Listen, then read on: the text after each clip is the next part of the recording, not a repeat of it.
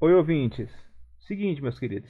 Felipe, nosso editor, me pediu que eu viesse aqui falar com vocês antes do programa começar, para lhes pedir que vocês relevem aí o áudio do, do Rod, o meu primo, que gravou junto comigo esse episódio de hoje sobre os musicais.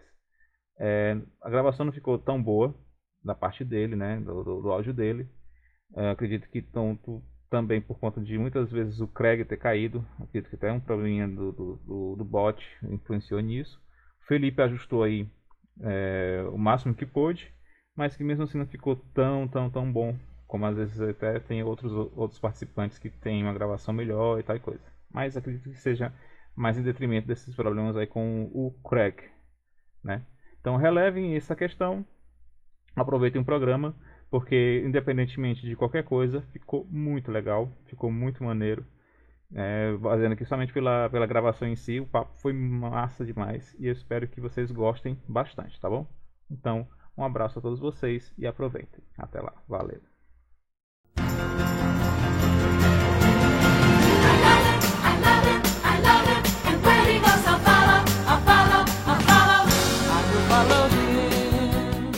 Olá, ouvintes! Sejam bem-vindos a mais um episódio do Sidincast. Nós hoje teremos uma conversa sobre os musicais.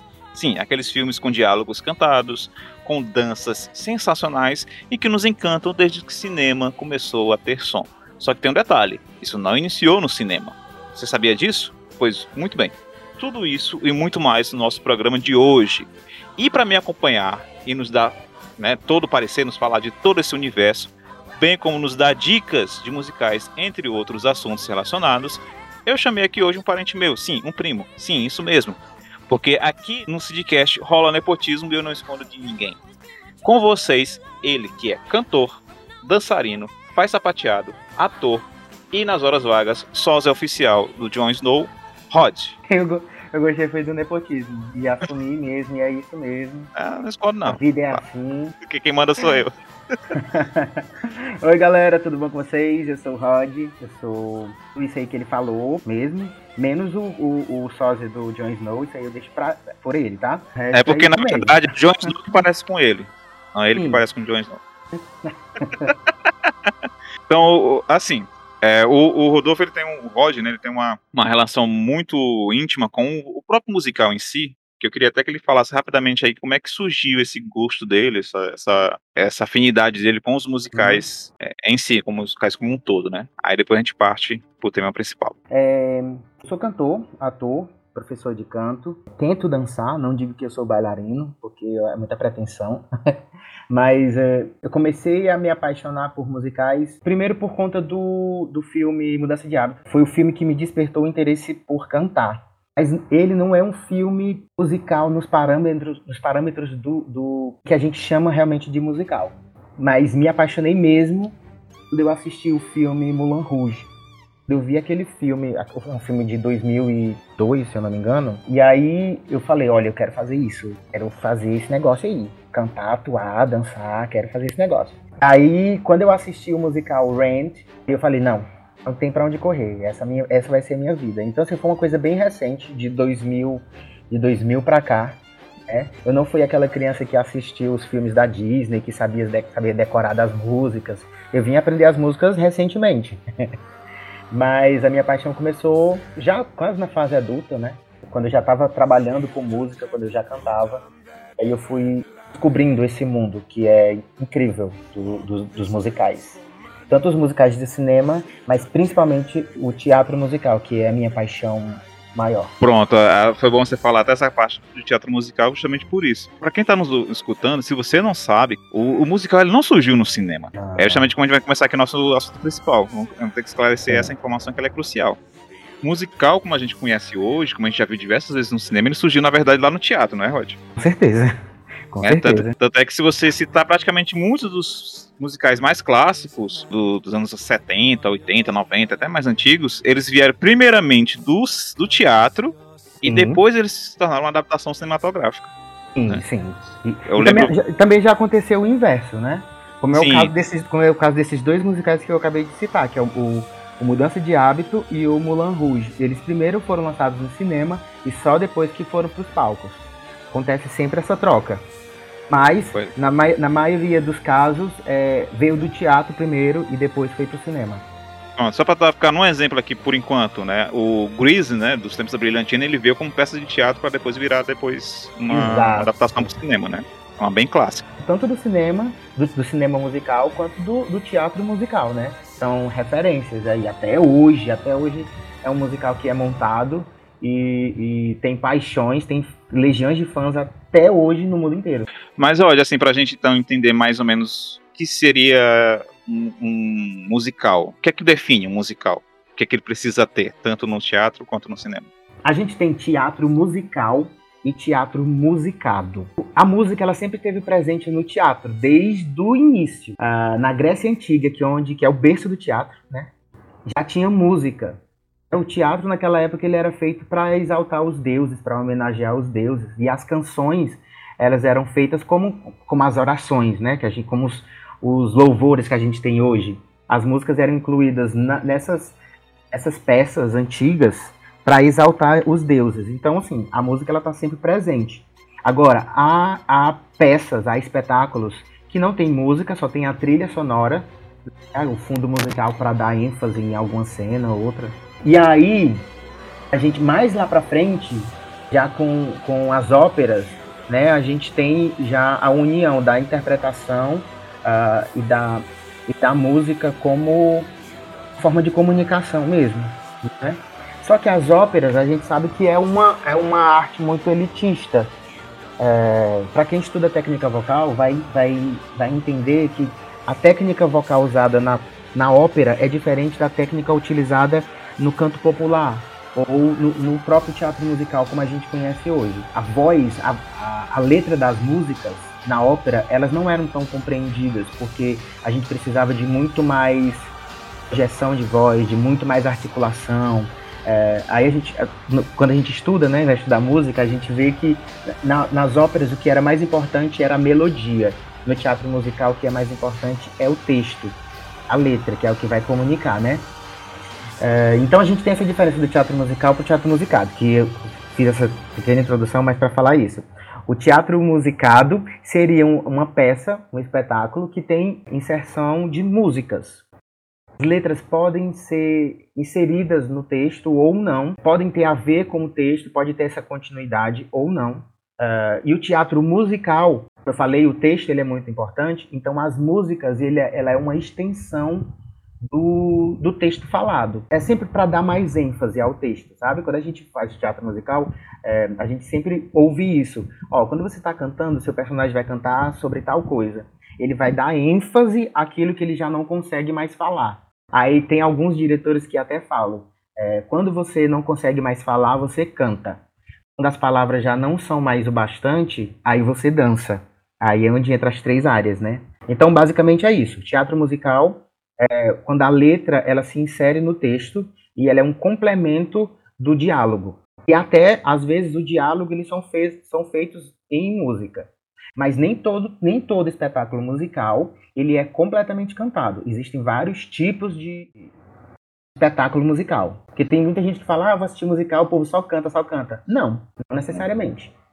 É porque como tem bastante música, as pessoas pensam que é só aquilo, né? Nem no filme é só cantado, né? É, são Exatamente. momentos, é, momentos bem pontuais, né? Que Sim. precisa de uma ênfase, como até você falou, precisa de uma Exatamente. ênfase numa coisa, aí vem a música. Isso. Pronto. Essa, é, essa questão do. Você explicando a questão do teatro cantado, eu imaginei para filme, mais ou menos, que seria talvez o seguinte: se eu, se eu tiver errado, você me corrige.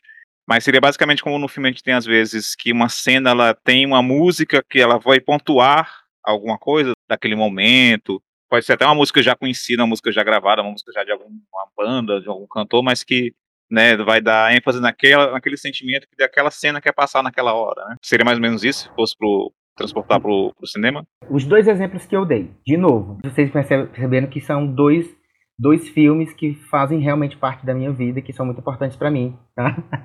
então, então pronto. O, o, mudança, o Mudança de Hábito, ele seria o equivalente, o filme, tá? Ele seria equivalente ao teatro musicado. Você vê que elas cantam, tem as cenas que tem as músicas, que, que são maravilhosas, mas que o texto da música, ele não complementa a cena. Ele é só um, como se fosse um, um plus, mas ele não complementa a cena. Entende? Tipo, Sim, elas estão lá, elas estão lá numa cena, não sei o que, elas estão se preparando pra cantar. ah, e aí elas vão cantar I will follow him. I will follow him. Não tem nada a ver com a cena anterior, com o texto que elas estavam falando. Entendi, agora entendi. Aí você tem o Moulin Rouge. Moulin Rouge é um musical ah, que a gente chama de musical jukebox, que é um musical com músicas já conhecidas. Aí o. Moulin Rouge, ele, pegaram várias músicas que já são muito conhecidas do público e inseriram no texto. Tem a cena do tango, tem a cena do Sim. tango. Sim, perfeito. A, a, a Nini, que é a, uma das dançarinas do Moulin Rouge, né? Ela. Aí eu tenho o. eu Não vou lembrar o nome do personagem. Enfim, o cara lá. Que aí ele vai contar a história de, de uma. De como É o do Ivan, é do Ivan McGregor? Não. Tem até uma participação dele. É um outro cara, que é um, um argentino. Aí ele vai contar meio que como é que. Eu acho muito massa essa cena, porque é meio que metalinguística, sabe? Hum. Que ele vai falar da relação da- da- de como foi criado, meio como foi criado, como surgiu o tango, né? E do que é o que o, que é que o tango representa, que o tango o- a dança, o tango, ele é uma conquista, é um homem conquistando uma mulher. É quase como uma, uma dança do acasalamento. Aí é uma cena muito dramática, é uma cena que é um, é um tango, eles pegaram a música Roxanne e fizeram um tango, e é incrível. Aí, assim, nesse caso, a música, ela se inseriu na história. Então, quando você vê as quando você escuta as músicas no Moulin Rouge, as, as letras, mesmo que sejam músicas já conhecidas, elas se encaixam perfeitamente no que está sendo contado. Elas complementam a história. Basicamente, essa é a diferença do, do musical pro musicado. Aí quando tem aqueles diálogos cantados mesmo, que aí o, o personagem vai falar alguma coisa, tem uma série de diálogos, mas aí é tudo cantado. Já com a música já feita pro filme ou pro, pro teatro. Aí já é mais. Aí é o puro, aí é teatro musical puro, né? Na mais, É. na mais perfeita essência do que é o teatro musical. É que aí é o complemento com- é, total, assim. O texto já foi, o texto da música já foi escrito pensando realmente é, é, é, no que tem que ser dito, no que tem que ser é, falado na cena. Então essa introdução aí foi, foi maravilhosa. Pronto, acho que dá pra conseguir entender perfeitamente. Aí assim, Rod, eu peguei aqui umas, umas informações, pegando aqui os principais musicais por uma ordem mais cronológica, né? De lançamento dos filmes musicais, pra gente ter uma ideia, né? Que eu acho que até mesmo por conta de que é mais acessível, é mais fácil de você encontrar um filme musical, é até mais fácil de você conhecer um filme musical, né? Por exemplo, aqui, Rod, a, a faixa etária aqui predominante do, desse podcast tá ali em torno dos 30 e poucos até quase 40 anos, né? Então são a galera até, justamente até da nossa geração. Então é a mesma galera que assistiu Mudança de Hábito, é a mesma galera que assistiu é, A Fantástica Fábrica de Chocolate, enfim, Uhum. vários desses filmes que a gente saca, que a gente lembra que são filmes que tem música no meio, que é musicado, enfim. Então o primeiro filme que foi lançado, o primeiro filme musical lançado, se chama O Cantor de Jazz, né? The Jazz Singer. Foi lançado no ano de 1927 e já está próximo de completar 100 anos de lançamento. E foi o primeiríssimo, e ele impressionou e fez os estúdios investirem nos filmes cantados e falados. Por exemplo, tem um filme que é conhecidíssimo por- por- pelo grande público, que é o Cantando na Chuva. E esse filme é justamente um, um filme que até parodia um pouco, né? Ele, ele brinca com essa ideia, mas ele mostra na história do filme essa transição do- dos filmes mudos para os filmes com som. E foi justamente isso né, que trouxe o musical que veio do teatro para dentro do cinema. É que ele, ele, ele Bastidores, retrata os bastidores, né? Como é a, a, a gravação de um filme e tal, como é a seleção dos atores, não sei o quê. E também fala uma- uma- um, um ponto que é bem engraçado, que tinha, que realmente existia, é, que eram atores que, que, que tinham uma aparência, né? Que, que as telas pediam, mas que não tinham uma voz legal ou que não sabiam cantar e que acabavam dublando outros artistas, outros cantores.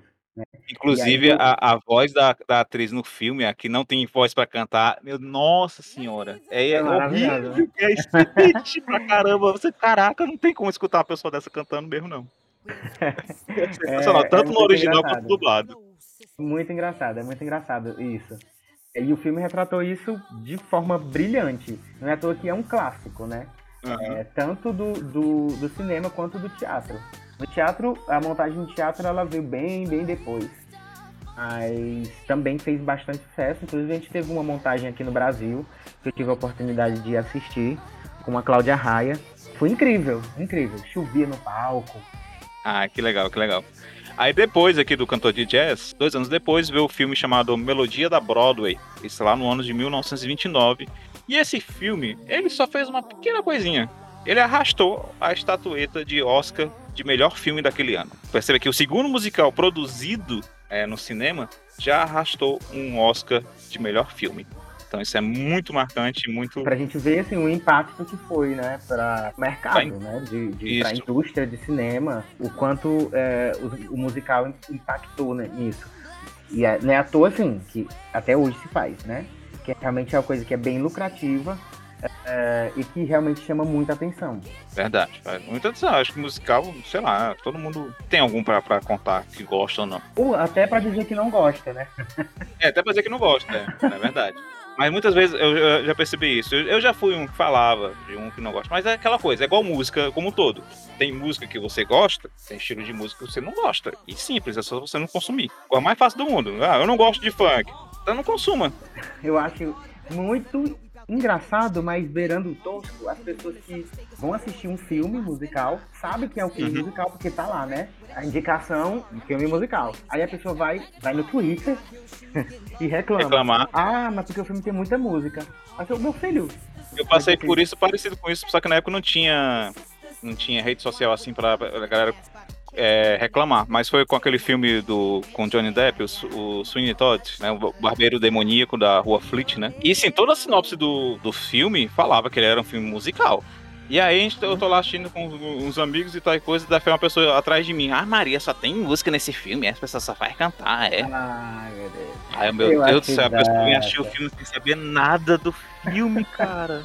Porque, de novo, eu, eu, eu acho que talvez o Rod concorde até comigo. É aquela coisa, você pode realmente, ah, tem esse musical aqui, mas eu não acho tão legal. Beleza. Mas você não pode taxar todos os musicais por aquele que você não achou tão legal. Exatamente. Eu, eu sou um apaixonado por musicais, mas tem musical que eu detesto. E assim... É, assim, assim como todo filme que eu também gosto, tem vários tipos de filme que eu... Exatamente. Porra, esse filme aqui não, não presta, cara. Não aí vai, você não fala, ah, aí eu não, eu não gosto de musical. Nunca assistiu, mas não gosto porque tem música, porque é cantado demais. É como eu falei lá no começo, existem vários tipos de musicais. Tem, tem musicais que tem pouquíssimas músicas. Agora tem musical que é completamente cantado, como o Lemis. Né? Ele é completamente uhum. cantado. Então, para quem, quem vai assistir o, o, Os Miseráveis, tem que ir sabendo que não tem fala. Assim, é uma coisa ou outra que tem, tipo, sei lá, um oi. E uhum. o resto é todo cantado. Então, Todos os diálogos cantados. Exatamente. E é muito difícil, viu? Fazer, fazer um musical assim, completamente cantado, é muito difícil. Muito difícil. Haja fôlego, haja, haja preparo físico, hein? Caraca, é muito. É, mas é muito massa. Miseráveis eu já achei também, é sensacional. A adaptação lá com, com o Hugh Jackman e tudo. E Hathaway, né, que, levou o Oscar, maravilhosa. Sim. Sabe que ele foi todo gravado e cantado ao vivo, né? Caraca, você tinha escutado falar isso mesmo, mas eu agora lembrei. Eu fico pensando, caraca, bicho. Impressionante, impressionante. Impressionante a maioria, a maioria, dos musicais é dublado mesmo. A, uhum. a, trilha é gravada antes e tal, solta lá na gravação e tá, você fica dublando. Mas ali, Ou então, no máximo, toda... canta mais, o máximo canta um volume mais baixo, né? Pra, sim, pra acompanhar sim, alguma coisa. Sim, até porque. Até quando, a gente, até quando a gente tá gravando alguma coisa mesmo, solta o, o, o, a base e a gente fica cantando ali baixinho pra, dar, pra trazer até um, uma, uma emoção maior, porque senão fica realmente muito fake. Uhum. Muito falso. Se você fica dublando, literalmente só dublando. Aí depois bota a música por cima com o volume mais adequado. Mas no, nos Miseráveis não, foi todo cantado. E é, e é o que é mais. É impressionante. Impressionante. Porque ali é a emoção real mesmo. Assim, você tá ouvindo a voz, as vozes deles ali. Muito bom, muito bom. E ah, inclusive você até lembrou, né? Que, por exemplo, hoje em dia às vezes se faz muito de é, cinebiografia de cantores, né? E tudo, e muitas vezes os atores uhum. vão precisar cantar. Alguns são dublados até por outras pessoas, né? E outros são o ator mesmo que cantou, né? É, vai depender muito do, de como vão trabalhar, mas tem essas duas. É, quando se seleciona um, um ator, uma atriz, já é sabendo que ele vai cantar e tal. Aquele filme do Cazuza foi feito como? Foi desse, desse sentido aí? Filme do Cazuza com o, o Oliveira. Se eu não me engano, ele foi dublado. Mas é um pouquinho mais ele, antigo, ele é de 2000 e pouquinho, 2003, eu acho. É, assim. que ainda estava começando uh, a, a, a, estourar o lance de musicais aqui no Brasil. Mas tem o musical de palco do Cazuza, Cazuza, O Tempo Não Para, que eu tive a oportunidade de assistir duas vezes. E é fenomenal. O ator, eu assisti com dois atores diferentes. E os dois, hum. o trabalho de corpo que eles fizeram e o trabalho vocal que eles fizeram é impressionante. Porque a voz era idêntica. Todos os trejeitos de palco, tudo foi impressionante. Impressionante. Se vocês assistiram o filme e acharam foda, vocês precisam ver o musical. Então, pronto, aqui continuando na questão hum. cronológica aqui, né? Depois desse filme aí, o musical da a Melodia da Broadway, aí lá na década de 30 começou, a, acho que a década mais importante, ou pelo menos a mais emblemática para os musicais, né? A gente tem, por exemplo, a, a presença da dupla da, formada por Ginger Rogers e o Fred Astaire, que impressionou o público é, ali com uma técnica grande, né, de dança, de, can de canto e tal e coisa. E uma década que precisou desses musicais muito por conta daquele processo da, da Grande Depressão, né, da, da, quebra da Bolsa de Nova York, que gerou muitas, muitas coisas na economia americana no, no período e tal e coisa, e os filmes eram lançados com a ideia de, o intuito de vamos fazer filme para alegrar as pessoas. As pessoas precisam sair do cinema, da sala de cinema, estando felizes. E era tudo muito grandioso, né? Era grandes cenários. É como lá no próprio, no próprio Dançando na Chuva a gente já vê como era, né? Eram grandes cenários, eram grandes galpões de estúdios e tal. É, figurinos coloridos, é, extravagantes, muita gente em cena, corpo de baile, super ensaiado, milimetricamente ensaiado, escadarias, então assim, era tudo muito grandioso. Os números musicais daquela época, os números sapateado, por exemplo, que é outra coisa que eu adoro, são impressionantes, impressionantes, impressionantes. São referências até hoje. Eu faço sapateado, né? Estudo sapateado, e a gente tem referências até hoje dessa galera que, que começou a divulgar muito mais nessa época, né? Na década de 30. Perfeito. Que perfeito. também, que também, né, vamos aqui ressaltar, foi a, a época de, de que a, a nossa Carmen Miranda estourou lá, né? Ela foi Sim. convidada para fazer os filmes e tal. E reinou durante muito tempo. Durante muito tempo ela foi a atriz mais. com, com o salário mais alto de Hollywood. Quando ela realmente se despontou em Hollywood como um todo, né? Todo mundo sabia quem era a Carmen Miranda nessa época. Colocou até o nome do Brasil, né? No, mapa assim, cultural. Ah, sim, como, como um todo, né? Mundialmente falando. É muito importante para nossa cultura, para nossa música, para para o nosso cinema também, né? Que começou a ser, ser notado, né? Sim, sim, verdade, verdade. É, ganhou visibilidade. E uma curiosidade aqui, pessoas, é que, assim, já, já, que somos um programa que é feito por pessoas que são taxadas todos os dias de comunista, não custa nada a gente falar aqui do primeiro musical lançado pela União Soviética, que foi um musical lançado no ano de 1939 chamado Os Rapazes Felizes, e segundo consta, ele era o favorito de Joseph Stalin. Já ouviu falar dele, então, Rod? Já, assim, muito por alto, já. Mas é isso, né? Cada, cada país, cada cultura vai lançando, né, é, vai na onda, entra na onda. E aí a gente tem essas produções que, que às vezes são até estranhas pra gente hoje em dia. Mas tem também uma questão, um caráter grande de identificação, né? De identidade, né, né Rod? Tanto com a época com a época, com a cultura do vigente e tal e coisa, né? Sim, sim, sim. Porque é justamente isso, aquela época, a gente tá vivendo aqui a época de, de pré, né, pré-Guerra Fria, né, que ainda tava começando alguma coisa do tipo, mas já existia aquela ideia de, olha, a União Soviética tem que mostrar que é melhor que que Estados Unidos, não sei que, e vice-versa. Se eles têm musical, a gente tem que ter musical também. Ora. Exatamente. Foi pra tu ver como a guerra começou Bem antes, né? Bem antes, a Guerra Fria tava umas, digamos assim, uns sinais já bem antes, né? Sim. Bom, aí pegando esse período, uma coisa aqui que eu acho fantástico, é incrível como já estava tão perto também. É um pouquinho mais longe que o primeiro filme, mas ainda perto, já de 100 anos, né? Que foi no ano de 1937. Foi lançado a animação da Disney, A Branca de Neve. Isso, um clássico que vai ter um remake agora, né? Sim. Só que e... o remake vai ser com músicas novas, né? A galera ficou meio assim, meio, meio triste, que não vão ser com as músicas originais. Mas eu acho que tá valendo para as novas gerações aí conhecerem essa, essa história. Pois é, cara, e, e foi um grande sucesso, cara. Isso aqui foi uma coisa que despontou a animação como um todo, né? Foi um dos primeiros longas é, animados. Primeiro, foi, é, foi, foi o primeiro Primeiro, longa né? da Disney, né? Primeiríssimo longa animado. E aí despontou justamente isso, a Disney como um todo. E até hoje, né? os- as animações da Disney, elas têm que contar de uma forma ou de outra como música, né? Seja com, até como o Rod já falou mais cedo. Seja com a música que tem um diálogo, seja com a música que seja um tema. Pô, se for lembrar, por exemplo, 94, né? Do, do Rei Leão. é, músicas Deus. feitas pro, pro filme, né? Então, é, é, é algo que virou. A, a Disney precisa colocar de alguma forma música, de uma Incrível. forma ou de outra. Teve, teve uma década, eu acho que se não me engano foi a década de 80, teve os filmes que não tinham música, que não teve tanta rentabilidade nos filmes, nas produções. Foi, teve uma E queda eles- é, drástica, aí né? eles vi- vinham com os, os filmes musicais, né? A partir daí da, da Branca de Neve, né? Que foram lançando. Porque, eu não sei se tu sabe, assim, eu sei muito por alto, assim, eles dividem por décadas, né?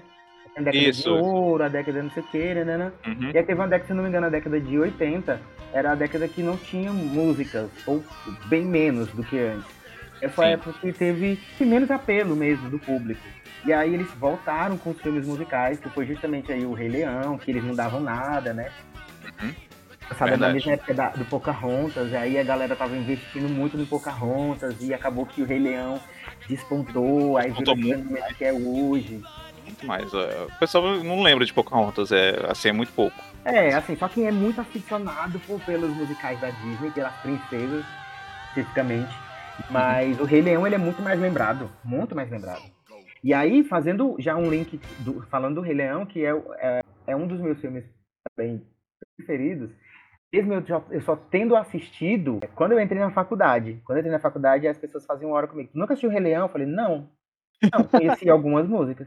E aí, no meu aniversário, no primeiro ano da faculdade, não, no segundo ano, no meu aniversário, uma amiga me deu, pois tá aí, me deu de presente o DVD do Rei Leão. Caramba! Aí foi, Aí foi que tu foi assisti. assistir. Ficou fascinado? Não, fascinada. Tanto que a minha, tem uma tatuagem hoje que minha que é o Simba, né? E aí o Rei Leão é, é apaixonante. O Rei Leão é apaixonante. E aí tem um musical de palco, só pra, só pra colocar aqui pra vocês. O, o terceiro musical mais visto ah, da Broadway. Ele tá- também é o terceiro que está assim há mais tempo em cartaz. Ele até hoje está em cartaz desde quando estreou. Lá em 97, 98. Foi logo Caramba! depois do, do lançamento do filme, aí eles lançaram o, o, o o musical do palco, né? Ah, tem mais de cartaz 20 até anos, hoje. né? Mais de 20 anos já. Pois é, cara, a Disney, ela, ela realmente despontou muito nisso mesmo. Eu, eu lembro de alguns filmes assim, o Bernardo e Bianca, que não teve. Isso aí realmente foram filmes que não Isso. fizeram sucesso. Não fizeram. Isso. Eles tiveram que retomar com isso. E falando em Rei Leão, só pra falar bem rapidamente aí, o que, é que tu achou da, da adaptação mais recente? Gostei. Gostei. Gostei, mas teve, sei lá, teve alguma coisa que não me pegou, sabe? Não sei te dizer exatamente o que foi. As músicas estavam incríveis. É, Beyoncé, can... Beyoncé, amigo, cantando é incrível, né? Qualquer coisa que ela faça é muito bom. Mas Uhum. mesmo, mesmo com, com Beyoncé cantando, teve alguma coisa que não me pegou, não me marcou tanto. A animação é muito mais épica, sabe? Eu entendo. Eu, eu- eu tenho mais ou menos o mesmo sentimento. Eu gostei realmente bastante, mas faltou alguma coisa, faltou um detalhe, não sei também exatamente. Não sei se é porque a gente já tem uma ligação afetiva muito forte com a, com a animação, não sei. não sei. Isso, talvez, talvez Mas seja. ainda não, não, não, não me pegou, não me pegou. Ao contrário do Aladdin, por exemplo. Aladdin eu achei fantástico. Sim, sim, com o Will Smith eu também gostei Fantástico. bastante. Gostei Eu tava bastante. dando nada, eu fiquei com muito receio do, do Will fazendo o gênio, mas eu achei fantástico. Legal, também gostei bastante.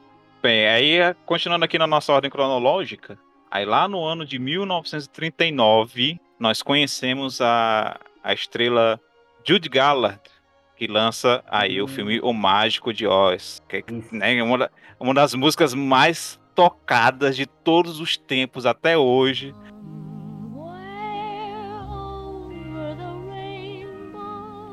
Putz grila. Exatamente. É um filme, Cara, é, é incrível, é incrível. é um filme clássico também, né? Uhum. Também tivemos a, a, a, a montagem de palco. Só que no, no palco, assim, não, tem, não teve tanto sucesso, não, teve, não marcou tanto quanto a, a do cinema. A Judy, ela, ela, ela, ela é referência também. Ela é mãe de uma grande atriz de musical também, né? A Isa Minelli. Aí, tipo, referência total. Inclusive, ta- antes de começar, eu tava aqui escutando algumas músicas de musicais já para entrar no clima. Ah. Tava, na hora que tu começou a falar comigo, tava justamente tocando é, Somewhere Over the Rainbow. Tá, caraca, massa. O Felipe, se eu conheço, ele já colocou aí um trechinho no fundo, no, na trilha sonora de fundo aí de Somewhere Over the Rainbow, que tem versões aí diversas, tem, tem referência a- em filmes aí adoidado, em, animação, em série. Cara, é incrível, é incrível. É uma música que marcou muito, Aí, deixa muito, eu muito, falar, muito. deixa eu falar. Tem o Mágico de Oz, né? E tem vários spin-offs, né? Sim, sim. Vários, e tem um mais recente, que é o Wicked. E aí a gente tem um autor, é o, o Stephen Schwartz, que ele escreveu o musical Wicked, baseado em um livro, que é a história não contada das bruxas de Oz. Aí vai falar da relação da bruxa boa com a bruxa má. Aham. que é que elas se tornaram a bruxa bruxa boa e a bruxa má. O musical, que é um musical de é um musical incrível, impecável, é um dos musicais pop mais fantásticos do mundo, tá? Falo, eu sou fã mesmo, sou cadelinha de Wicked. Apesar, de muita gente achar que é muito, muito ah, exagerado e tal, essa paixão toda do, do público, mas Wicked é, é, é super amado por muita gente no mundo inteiro. E aí, o musical que ele completou, o que, meu Deus, completou 18 anos, é essa história, né, das bruxas. É, e aí ele acontece antes da chegada da Dorothy e vai até um pouquinho depois da, da passagem de Dorothy por Oz. Caraca. Então é um, é, um, é um musical que ele passa, a história dele acontece, começa antes, vai simultâneo com a história de, de- do Mágico de Oz e passa um pouquinho. Aí vai ter o filme agora.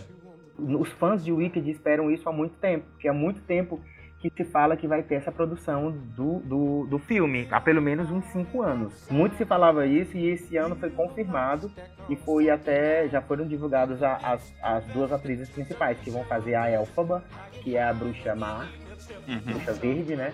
E a Glinda, que é a bruxa boa. A bruxa má vai ser a Cynthia Erivo, uma atriz de musical fantástica, fantástica, cantora excepcional. E a Glinda, quem vai fazer é a Ariana Grande. Aí Caraca. foi confirmado esse filme, talvez lá para 2023. Aí a gente vai ter mais um spin-off do Mágico de Oz. Pronto, você já tá automaticamente convidado quando a gente fizer a gravação dos, das expectativas para os filmes de 2023. Se, se for confirmado e tudo. Por já favor, teria o maior prazer de falar de Wicked. Caraca, massa, cara. Eu acho que não tava a falar mesmo do outro, mas não sabia que, que tinha todo essa, esse universo ainda da. da é meio que um, uma pré- um prequel, né? Que aí vai contar uma história antes da, da história que a gente já conhece e um pouquinho Isso. depois, né? Que massa, que massa. Mas, cara, é impossível. É impossível uma, uma pessoa conhecer minimamente de cultura pop e não conhecer a música principal do, do, Mágico de Oz ou Sim, a história do Mágico de. Oz. com certeza, com certeza. É impossível, impossível. E continuando aqui, né? Aí, tipo, para pontuar uma coisa aqui, bom, foi interessante, falando de mais um grande artista da- dessa época, musicais e tal coisa, que é o Gene Kelly, que ele estrelou, né, diversos musicais, assim, ao longo dos anos 40 e tal coisa, até ali anos 50, 60, mas a gente pode citar como principais aqui, um, é, um Dia em Nova York, de 1949, Sinfonia em Paris, de 1951, e o mais clássico de todos, o mais conhecido de todos, Cantando na Chuva, de 1952. Todos eles também adaptados para o teatro. Vieram primeiramente do, do cinema, depois pro teatro. E o Gene Kelly, ele foi uma grande, uma- um grande artista desse período, cara. Falar em Gene Kelly era falar em musical, e falar em musical nessa época era falar do Gene Kelly, não tinha como. Era indissociável uma coisa do outro.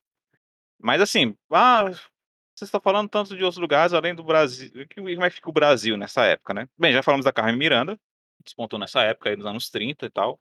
Começou nos musicais brasileiros e depois foi para os Estados Unidos. No Brasil, o primeiro filme falado foi o musical é, Acabaram-se os Otários, de 1929.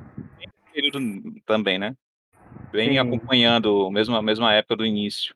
E, como já falado, a Carmen Miranda foi realmente a grande figura que despontou e, e levou o nome do Brasil a, a essa cena é, no mundo todo né? no mundo inteiro. né? Era, era também, né, associar a Carmen Miranda era falar de Brasil e vice-versa. Não é nem ela, mas é representando ela. Tu já viu aquela animação que tem o Zé Carioca e o Pato Donald? Que acho que Sim. você já foi à Bahia.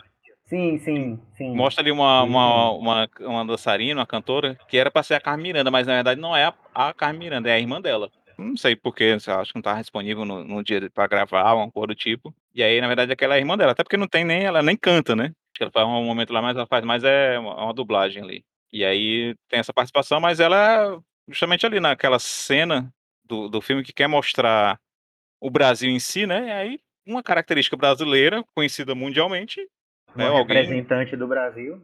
é, era a Carmen Miranda, não tinha como ser diferente. Beleza, então continuando aqui, a gente vai dar um salto agora lá para a década de 50, que falar aqui do justamente do musical chamado Oklahoma, musical da Broadway, que foi adaptado para Hum. o cinema em 1955 e ganhou nada mais do que dois Oscars no ano seguinte, em 1956. Você conhece esse? O- conheço, conheço. O musical, o musical mesmo, de, esse foi do palco pro cinema, né? Isso. Foi o Isso. contrário. Ele estreou na Broadway em 42. Foi um dos primeiros a, a, a- fundir esse, essa coisa do diálogo cantado, sabe? É, de- da música em se, se inserir totalmente no texto. Ele foi um, um dos primeiros a, a fazer isso. Massa, massa. Eu, quando eu busquei essa informação, achei bem interessante. Porque aí ele arrastou dois Oscars só. Só isso. Aí lá nos anos 50 ainda, né, uma das figuras mais emblemáticas na música era ninguém mais, ninguém menos do que Elvis Presley. E ele mesmo estrelou diversos musicais e tem os mais clássicos, né? Acho que os mais conhecidos são justamente o Feitiço Havaiano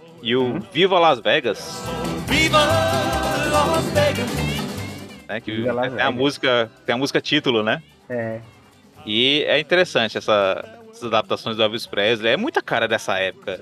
É, ele é o- total, total. Ele é, o, ele é sempre o bonitão, o conquistador, que não sei o quê.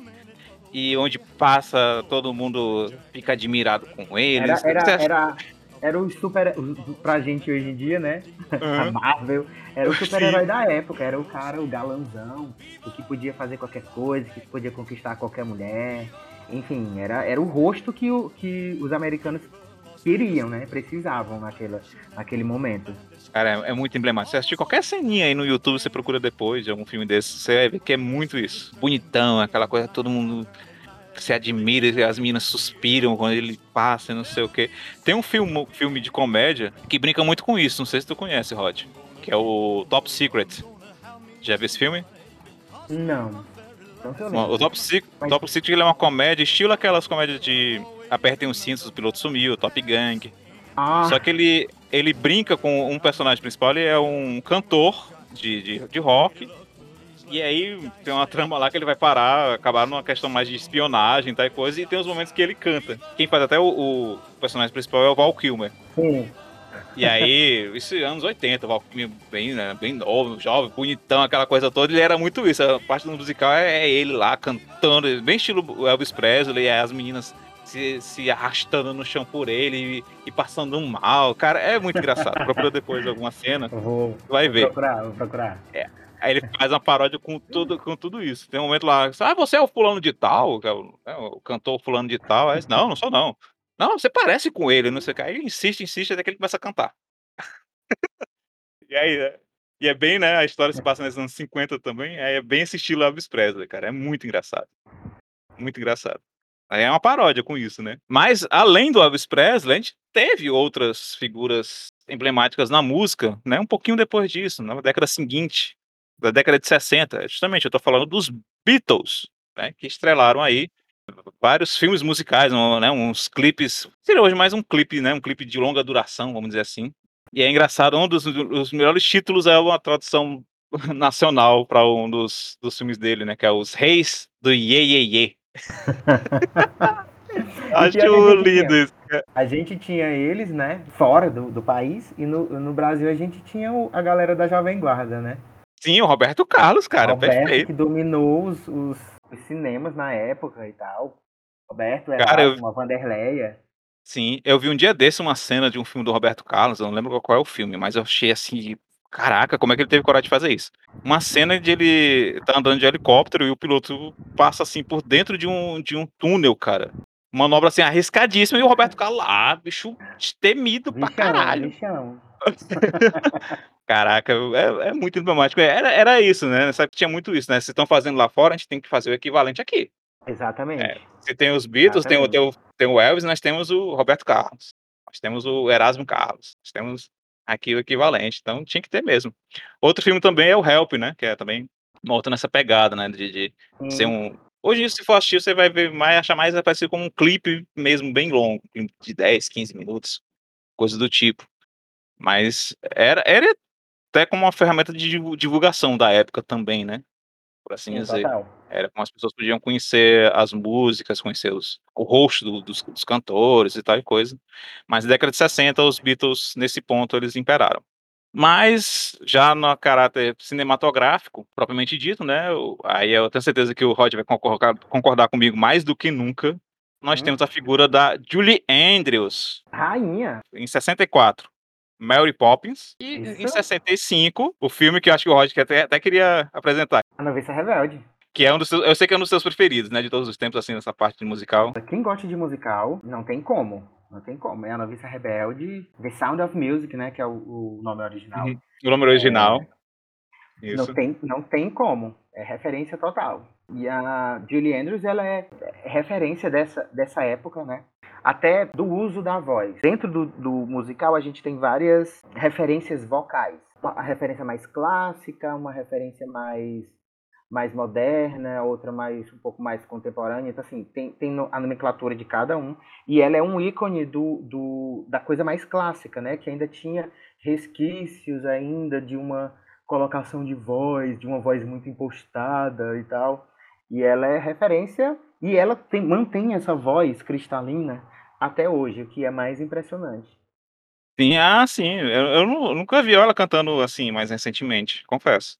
Então, ainda, ainda domina tudo isso, né? Ainda domina, ainda domina. É é Caramba. a rainha, né? Caraca, que legal. Pronto, essa informação eu, eu não conhecia. Mas, cara, eu, eu sei, eu sei que Julie Andrews. Eu não conheço tanto do, do Noviça Rebelde, né? Minha referência de Julie Andrews é Mary Poppins, que eu acho, Poppins. que eu acho fantástico, cara. Eu, eu, eu lembro de assistir esse filme na infância. Supercalifragilisticexpialidocious. It's supercalifragilisticexpialidocious. Quem nunca? Quem nunca? Eu nunca consegui falar. Eu, eu falo Paranguari com Tirimiruaro, mas não falo essa palavra.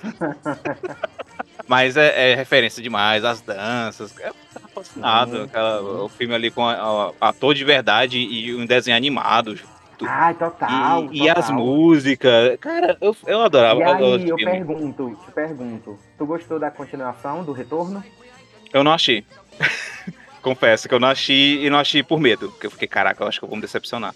Porque dizer. Tão, é tão emblemático pra mim que eu fico, não, cara, não sei. Igual, igual o Rei Leão, né, que a gente tava falando.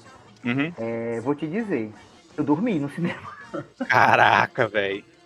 E é um filme animado, não. cara. É um filme pra cima, não dá É um pra. filme, bem, é um filme pra cima. Pelo menos Não a dá- proposta é pra ser. E tem o, o Lima Manuel Miranda, né? Sim. No, no elenco, que é um puta ator, um puta compositor, diretor fantástico, que eu sou fã, que ele é o, o, o, o, a- o compositor do Hamilton, né? Que é o, e- Uhum. Mas nem ele conseguiu me acordar. Caraca, velho. Agora que eu não assisto mesmo, ó. Pronto. Aí eu já eu não tava com medo de assistir, assim, não. não- porque é muito, cara, é muito massa. É, sei lá, marca muito a dar- eu infância da dar- gente. Eu vou dar a chance de novo. Eu vou, eu vou rever pra ver se tira essa, essa imagenzinha. Talvez com a expectativa um pouco mais baixa, né? Sim, sim. Porque eu fico com muita expectativa mesmo. Muita. Cara, aí é complicado. é, caramba. Mas Fã é. musical. Fã de musical é um povo que cria muita expectativa, sabe? E na maioria das Se vezes empolga, se frustra. empolga. Na maioria das vezes se frustra. É um povo que vive assim altos e baixos o tempo inteiro. Então, quando a gente, quando tem um filme, quando, é- ah, quando anuncia um filme, filme musical, meu Deus, é o nosso momento. Aí quando você chega lá, aí se decepciona. Ah, Mas é nem sempre é é assim, complicado. nem sempre é assim, tá? Uhum. Tipo, agora, recentemente, falando em Lima Manuel Miranda, falando em Netflix, estreou um, um filme com Andrew Garfield, o Tic Tic Boom. Estreou Isso, eu ia agora. falar mesmo. Foi, eu vi, eu vi. É comentando muito. incrível, o filme é maravilhoso, maravilhoso, a direção tá impecável, o Andrew tá se garantindo muito. Que massa, ó. Foi, Ponto, eu achei. Eu tinha escutado muitos comentários positivos mesmo. Eu achei então. It's astounding. Saindo da década de 60, vamos para a década de 70. E no ano de 71, Eita. exatamente em 71, são lançados dois grandes sucessos. É o Violinista no, no Telhado Hum. e a Fantástica Fábrica de Chocolate, que eu amo. Eu amo esse filme. Eu amo esse filme. Sinto muito, naquele do Johnny Depp. Não chegar aos pés, não chegar à unha Sabe, do pé sabe que do, do, do- peguei um rançozinho, né? Hum? Peguei um rançozinho. do Johnny Depp. Eu, eu, gostava, eu gostava muito do primeiro, Uhum. gostava muito, assisti muito. E aí teve uma época que, quando eu comecei a dar aula, eu dava aula em uma, uma escola da prefeitura. E aí, todo santo dia, no intervalo, qual era o filme que colocava? A Fantástica Fábrica de Chocolate. Eu passei dois anos assistindo esse filme diariamente, eu não aguentava mais. Não aguento, não, não aguento. Não tira sua razão, amigo. Não tira sua razão. Não tem. Assim é complicado, velho. Assim é complicado. Satura, né? Mas assim, eu sou, eu sou muito fã do filme. E. A, a estética é muito boa, é muito fantástica mesmo, né? Pois a é. história a- a- pega a gente. A história é linda tal coisa. E baseada num, num, num livro, né, primeiramente. Aí depois é que. É que como foi. Era muito mais na época ser, essa questão, né? De ter esse apelo também comercial, de ser um musical Sim. tal. Mas ah, eu não sei como é que tá hoje em dia. Eu acho que pra mim, eu acho que. Eu não sei, eu vou ser um pouquinho purista nesse ponto. Mas eu, eu gostava justamente quando eu assistia um musical assim, passava um desses na sessão da tarde. Eu achava muito mais massa quando mostrava o, a- o- as músicas, né, os diálogos cantados, no original e vinha a legendazinha pra gente entender. Eu já vi Uhum. alguns filmes, que- inclusive o Mary Poppins, eu achei, não faz muito tempo, mas já faz um tempinho, eu achei, e os diálogos na dublagem estavam dublados também. Aí, não sei se As é por conta músicas, né? da... É, as músicas estavam dubladas também. Não não estavam ruins, mas assim, ficou faltando aquela... Sabe, por exemplo, a primeira música do, do Fantástica Fábrica de Chocolate é o The Candyman. Hum. Aí de- é, é o, o refrão The, The Candyman Can. Isso aí é muito, muito marcante. Sei lá, você meio que decora aquilo ali. E, e não sei se achei isso dublado. Hoje em dia, mais do que nunca, eles estão fazendo isso, né? Eles estão como, como a gente já tem hoje muito, muitos atores que cantam, muitos atores especializados nisso. A Hum. própria galera que já faz teatro musical. É, a maioria desse- desses, desses últimos filmes que foram lançados musicais é, tem as versões em, em português e são cantadas mesmo. E todos eles foram, foram dublados pelos atores de teatro musical. Tipo, todos Ah, esses ótimo. dubladores dos últimos menos isso. filmes é, é a galera que eu acompanho, assim, que eu sou fã, que eu já vi no palco, que eu conheço, sabe? Então é bem, é bem legal, mas isso está sendo mais comum agora. Até porque as versões hoje em dia estão ficando melhores. Sim, verdade. Tem se especializado nisso, sabe? Tem se especializado mais em fazer umas versões mais, é, mais- bem mais próximas da, da, da, da original e tal. E aí Eu isso, acho é, que no- é legal. Eu acho que no meu caso, pelo menos em relação, por exemplo, pontualmente falando do Fantástica Fábrica de Chocolate, é da minha lembrança, né, de como eu assistia, né? Que eu lembro de assistir isso na sessão da tarde. Eu tava lá, Hum. dubladinho, tal coisa. Na hora que eu ia ter o diálogo cantado, aí era no original. E assisti tantas vezes que meio que decorei. Sim. Ah, Mas acho que você pegando pela primeira vez, ou eh, sendo tudo de- com alguém já cantando, e sendo pessoas que sabem realmente cantar, que já tem experiência aí, aí já é muito melhor. Ah, Só em ser ator e ser pessoas que sabem cantar mesmo, já é muito diferente. Então, acho que pra agora pode até ser. Acho que no meu caso é mais na questão mais nostálgica mesmo, de lembrar. É, do- também do Mary Poppins, é mais lembrar de como eram. Bem, pegando Sim. então Pegando então aqui a década de 80 agora, né? Nessa transição, né? Entre 70 e 80 houve uma, uma forma diferente, né? De fazer os comércios, os musicais. E aí a gente tem, lá no finalzinho da década de 70 e início da década de 80, filmes como, por exemplo, o Grease. Ele veio, né, do, do, do teatro para virar uma adaptação cinematográfica. Temos aqueles filmes que tem bastante música, né? Como, por exemplo, Flashdance. É, que aí Olha, já é uma- exemplo de musicado, né? Não é musical. Sim, pô, porque tem a música, mas não, ela não é um diálogo, né? Ela tá presente É, ali. ne- Nesse tipo de, desse tipo de filme, é, o foco é mais a dança do que mesmo a música. Então você vê, os- Então- os, atores eles não cantam em cena. Uhum. A, a- Sim. a trilha sonora que é muito presente. E é muito mais por conta da dança, né? Sim, verdade. Assim como o Dirty Dance, né? O, o, Sim. com o Patrick Swayze, que é o outro. Aquele outro que ficou muito, era famoso que só também, que era do cara que chegava na cidade. É, é o Footloose. Footloose é sensacional. Eu, eu, tenho um DVD desse filme, até o Kevin Bacon. Sim. É, é muito isso Ave Maria, mesmo. Muito bom. E é engraçado isso, né? O obstáculo, não sei o que. Ah, não, não, se- não se pode dançar, não se pode ouvir música é, com- como rock, com música dançante e dançar. Sim. Então é o obstáculo a se vencer, é isso, né? Essa questão da, da proibição disso, desse ato, e, e tentar vencer a- ali a figura do, do, do pastor. É muito bom esse filme, Sim. muito bom. Ah, Verdade. Incrível. Aquela dança final, meu Deus, é Uhum. igual a dança final do Dirty Dance. É, é Sim. icônica. A dança da, da- do Footloose, a dança da cadeira. Sim, é já, já foi feita referências e, e várias, vários filmes, vezes, várias. várias. Tem clipe da, da, Jennifer Ah, Lopes, que ela da faz. Jennifer Lopes, né? Ela reproduz exatamente aquela cena toda.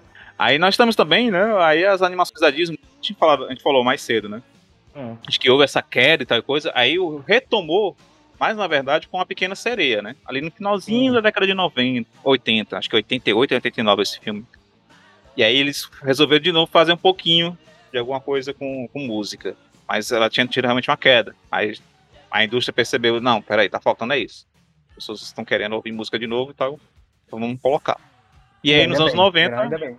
Ainda bem, porque aí- nos deram vários clássicos, né? Pois é, também. Aí nos anos 90, essa dominação foi praticamente 99% da- das animações da Disney. Aladdin, Rei Leão, Bela é, A Bela e a Fera. A Bela e a Fera tem, tem muita coisa massa. A Sim. Pocahontas, apesar de não ser tão bem conhecido, mas tem várias cenas dançantes. Mulan. Mulan, que eu adoro, acho muito massa. Principalmente a dublagem, né? É, e aí, pra gente chegar na época mais próxima de- da nossa aqui, cronologia, em 2001 saiu qual filme? Mulan Rouge, né? Como a indústria cinematográfica musical estava sendo mais dominada pela Disney, ele veio como um retorno, né, dos musicais é, live action. É, filme live É, action, pro aqui então só, só animação, É. era. E aí, como eu falei, é um, é um musical que ele, vo- ele veio com uma outra proposta, que era o de, de, de musical jukebox, com músicas que as pessoas já conheciam. É legal isso aí, cara, é muito massa. pegou também muito as pessoas que elas as pessoas já se identificavam porque eu acho eu acho que tem até uma um- uma uma, uma certa lógica né assim Hum. a Disney a galera se, se os filmes da Disney a galera se tem, tem uma ligação emocional muito grande, né? Então, Sim, as verdade. crianças, todo mundo já aprende logo todas as músicas, sabe as músicas completas. Então, vão assistir várias vezes, várias vezes, várias vezes, já sabendo as músicas. Aí, Muitas eu vezes já assistiu o filme já sabendo até a música tema, né? Exatamente. Que, que era Tipo, eu- lançado ali, eles tocavam em tudo que era lugar e você já conhecia a música tema. Um, um jovem senhor assistindo estreia de Moana no cinema, com várias crianças e eu cantando junto. É sobre isso. Eu cantando o universo me pede pra ir junto com todas as crianças. E é isso. Eu queria ter visto E essa aí cena. eu acho que, que os produtores do Mulan Rouge pensaram mais ou menos isso, né? Vamos, vamos já criar uma ligação das pessoas com essa história. Então vamos Uhum. colocar músicas que as pessoas já conhecem, já se identificam. E eu achei isso maravilhoso. Fantástico. Não, foi, foi bem, bem inovador e bem interessante, cara. É muito legal por conta e, o disso que mesmo. mais, e o que mais é do Baz, né? O filme do Baz, Baz Luhrmann. Uhum. É um, um diretor foda, fodástico. E aí o que eu acho mais impressionante também, assim, pa- particularmente, o desfecho do filme, o desfecho da história. Sim. Como aquela história de amor acaba. Porque todo mundo vai esperar o quê? O finalzinho, Finalzinho feliz, feliz. vivendo felizes para sempre, isso aqui, o amor sempre vence. Ótimo. Ainda mais, no, ainda mais no musical, né? Ainda que tem, já, musical. já tem esse caráter Exatamente. feliz, né? É, vide Disney, né? Isso. tudo acaba bem. E aí termina daquela forma. Termina daquela forma, mas nada mais realista do que aquele final, né? Representando Verdade. aquela época. Então eu acho, eu acho fantástico. Eu sou, de novo, eu sou o cadelinha de Mulan Rouge. Pronto. E o Mulan Rouge, ele, ele arrastou, né? Pelo menos a- o lançamento de um outro sucesso também, né? No ano seguinte, que foi Chicago. Também fez um grande sucesso é um grande filme também. Chicago é de 75, pra tu ver. O, o Chicago, ele estreou primeiro no, no teatro. Aí ele deu uma parada. Aí tem os revivals, né? Quando é um musical, ele é montado e aí ele para e aí tempo depois ele volta. Isso no, no Hum. teatro. E aí teve um revival de Chicago em 96. E desde Certo. 96 ele tá em cartaz. E aí Nesse meio tempo, veio o filme, que também foi um, um sucesso astronômico, né? Foi estrondoso, foi estrondoso. Porque tem, também tem nomes icônicos no elenco, né? O elenco ele é maravilhoso. É, tem, tem estrelas assim que todo mundo conhece, cara. Não tem como não. Você, você vai assistir, nem que seja por curiosidade, você vai assistir pela, pelos, pelos atores e atrizes que estão lá. É, é. E a Catherine Zeta-Jones, ela tá Uhum. impecável. Pra mim, ela é a a personificação da Velma, por exemplo. Uma coisa que tem muito, que é muito, que era muito comum em musical, é que cada os personagens eles são muito estereotipados, sabe? Então, a, a Dorothy tem que ser uma menina branca, do cabelo desse jeito, nananã. É, Enfim, era tudo muito fechadinho. E aí, a Velma, na minha visão, é sempre uma mulher morena, fatal, assim. Só que já tiveram outras versões do palco, por exemplo, que já teve uma Velma loira, uma Velma ruiva e tal, mas pra mim é a Catherine Zeta-Jones e acabou. Ela, ela carimbou, né? A Sim. característica principal aí. Aí em 2004 nós temos o Fantasma da Ópera, que é uma adaptação bem legal, eu acho bem, bem feitinha também, acho bem uma das, produzida. né? Uma das. Uhum. Uma das, é, teve- pronto. Já teve, se eu não me engano, três adaptações para o cinema do Fantasma da Ópera. O musical ele já vai completar. É, é baseado num, fi- num livro, né? Isso. O livro é bem mais antigo. Esse musical que a gente conhece, com essas músicas que a gente conhece, ele já vai completar quase 40 anos. Ao contrário do que as pessoas pensam, ele não estreou na Broadway. Ele estreou em Londres. Hum, E, e tá em cartaz desde então. A cada cinco anos eles fazem uma comemoração. E a última comemoração foi de 35 anos, se eu não me engano, há dois anos atrás. Mas já tinha tido um outro Fantasma da Ópera, que não rolou, não deu muito certo. Um outro musical que um outro compositor fez, também em Londres, que não, não rolou muito. E aí tentaram fazer um filme baseado nesse primeiro musical, que já não tinha rolado, então estava fadado a a- ao fracasso, né? sim. Se não deu certo já lá, então não ia dar certo de novo. E aí, essa montagem, é, que é a mais conhecida dessas músicas que todo mundo conhece, Sim. é a do Andrew Lloyd Webber, é um dos maiores compositores de teatro musical do mundo inteiro e um visionário no, no teatro musical. É, ela teve duas adaptações para o cinema. E a última, mais recente, é essa que tu falou aí.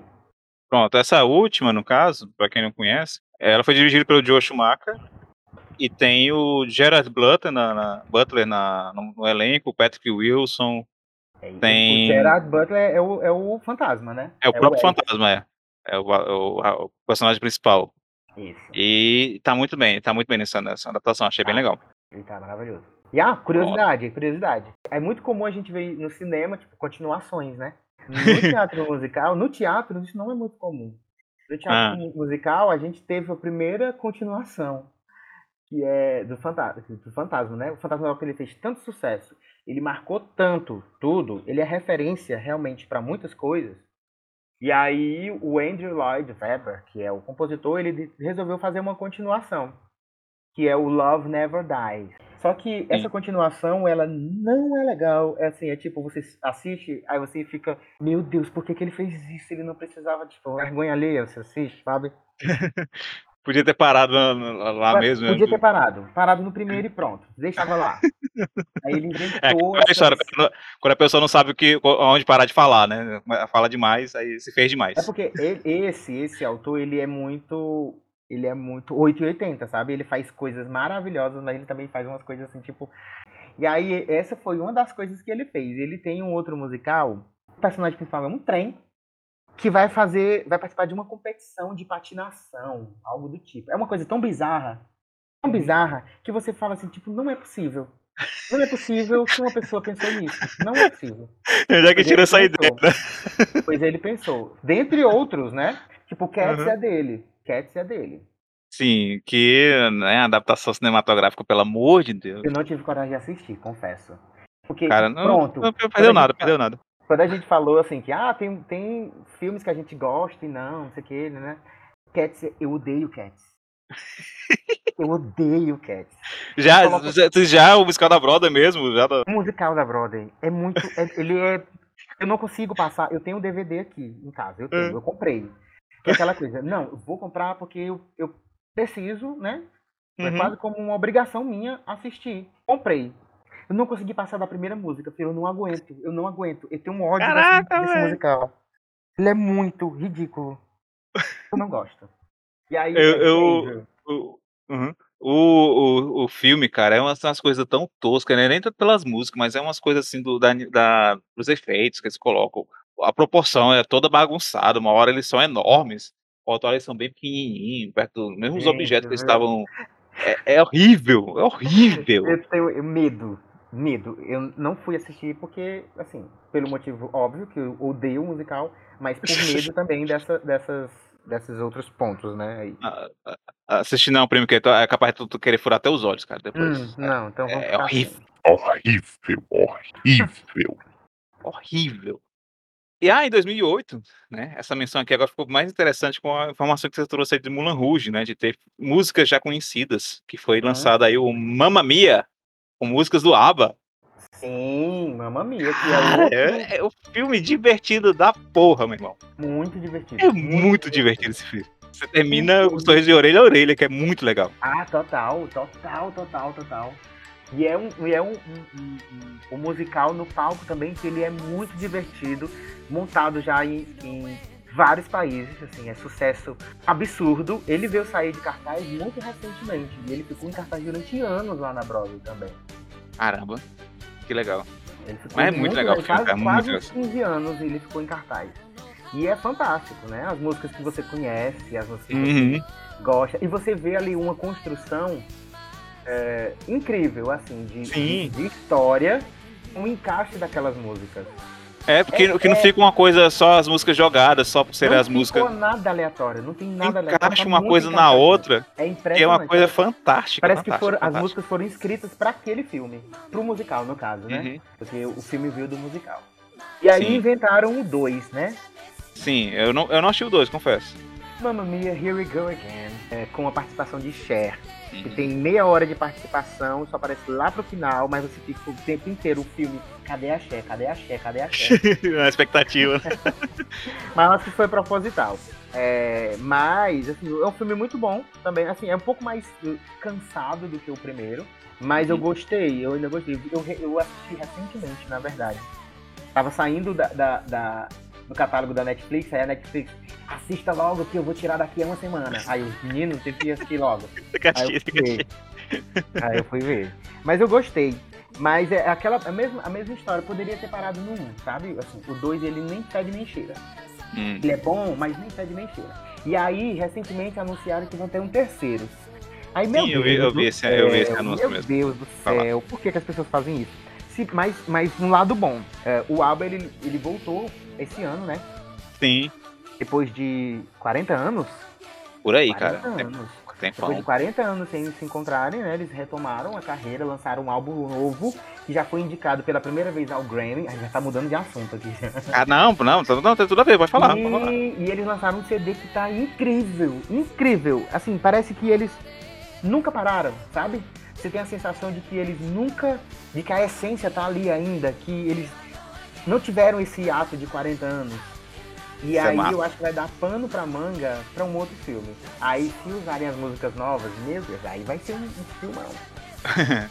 Ah, e pegando ainda nesse mesmo período, pegando um pouquinho um, um ano antes, a gente tem o filme do. com as músicas dos Beatles, que é o Across the. Universe. Cross the Universe. Cada vez que toca uma música é um clipezão, cara. A cena mais marcante pra mim daquele filme é o, é o velório, né? O enterro. E eu gosto também daquela do. Que até tem uma parte que eles estão mostrando, tipo uma linha de montagem que tem montando os soldados. Não lembro qual é essa música, mas eu- essa cena ela é bem emblemática. E ah, E é um é, filme essa música dos loucão, Beatles. né? É, é um E é filme um filme loucão. loucão também, assim, ele, ele é quase dividido em atos. Se Uhum. fosse fa- falar, é, levar pro teatro, eu acho que, eu não sei se tem montagem oficial, não sei se tem, mas eu já devo ter visto alguma montagem, tipo, acadêmica, assim, ah, vamos pegar o filme e vamos fazer uma montagem Ah, sim. Eu não sim, acho, sim. Que não acho que não tem uma montagem oficial. Mas ele é muito, é muito nítido nele que a gente vê a, a divisão de atos, como é, como é no teatro, né? Isso, a cada música ela, ela vai tem um cenário ali, tem toda uma temática, tem toda uma coreografia. É, é um clipe, assim, é, Sim. no questão audiovisual, né? A tela de cinema ou tal coisa, é um clipezão que você tá vendo Eu- cada música. Eu gosto muito, gosto muito desse filme. Eu acho ele muito, muito maravilhoso. É, é porque eu acho que ele dá um, um, gás, sabe, para as músicas dos Beatles. Não, não que, ele, que a música dos Beatles precise disso, né? É, Sim. mas eu acho que dá uma renovada, dá uma. Os arranjos que eles fizeram para as músicas são fantásticos. I Wanna Hold Your Hand, meu Deus Sim. do céu, a cena, né?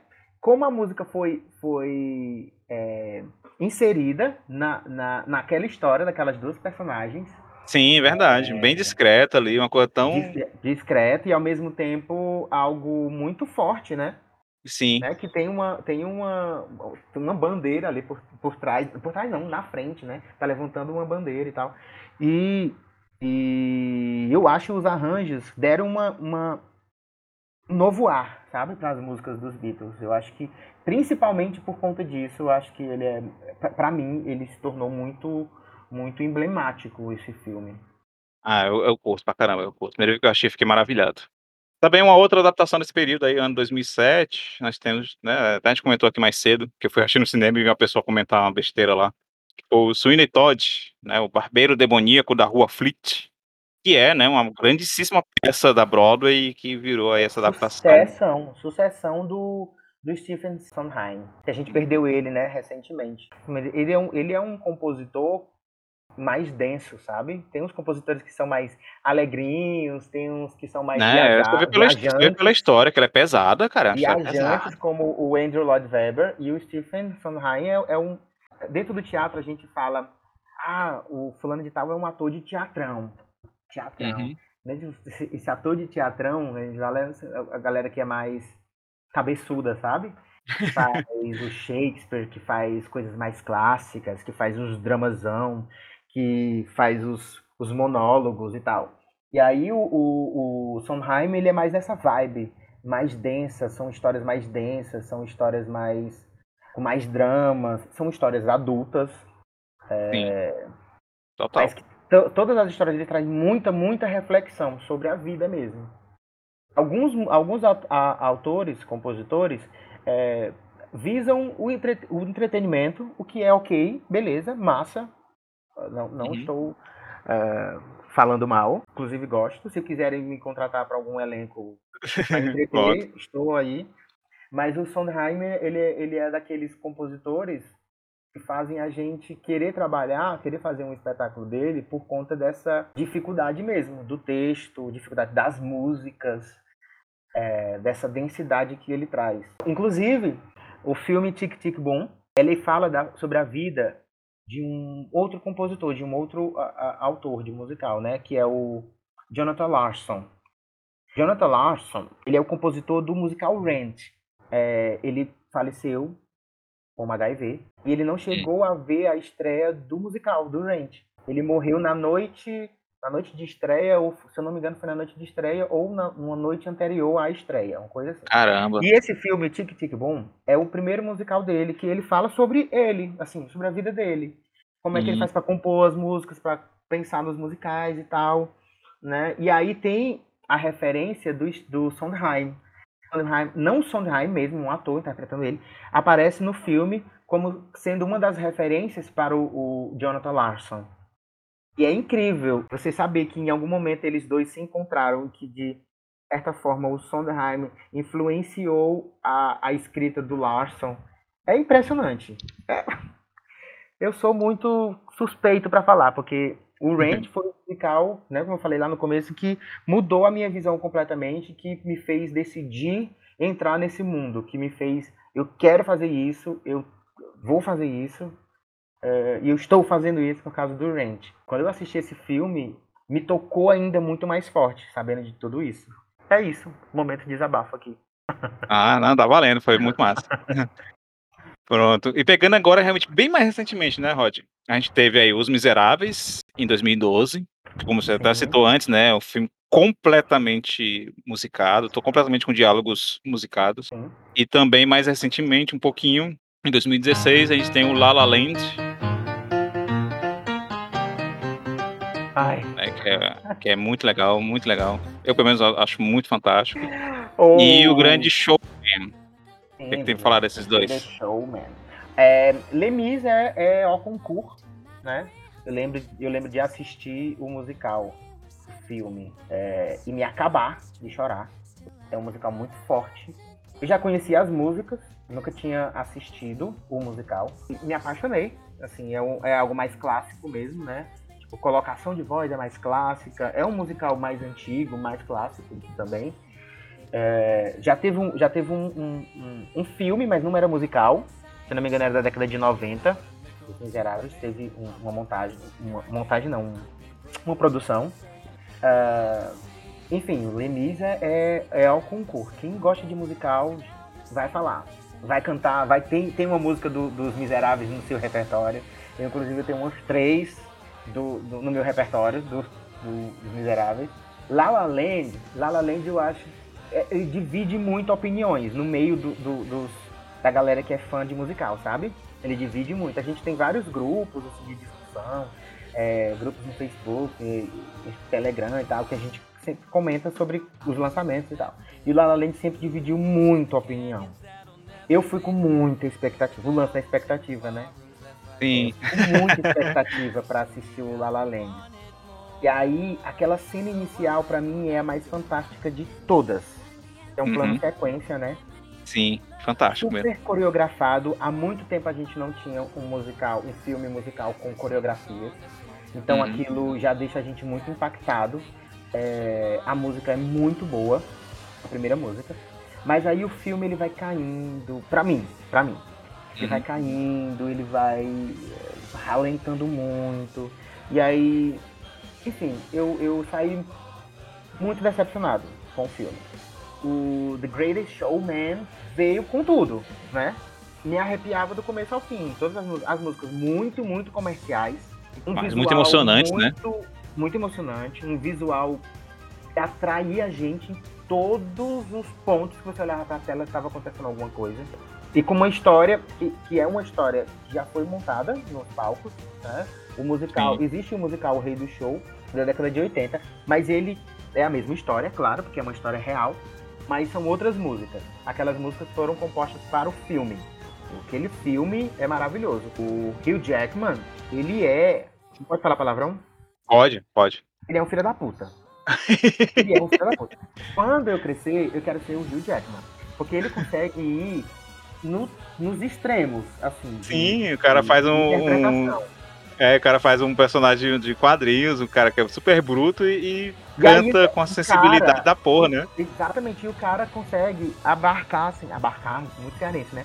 É, vários Nosso público, maioria é diferente. Ah. Vários públicos.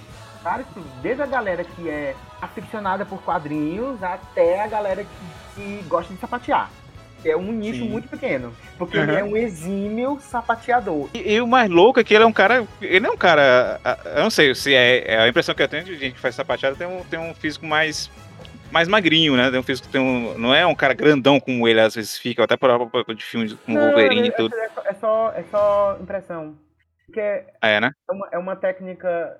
Com técnica você consegue. É porque ele, ele faz com uma leveza tão grande. Exatamente, por isso que ele é um filho da puta. Né? É uma leveza tão grande que você pensa que o cara pesa porra nenhuma. Exatamente.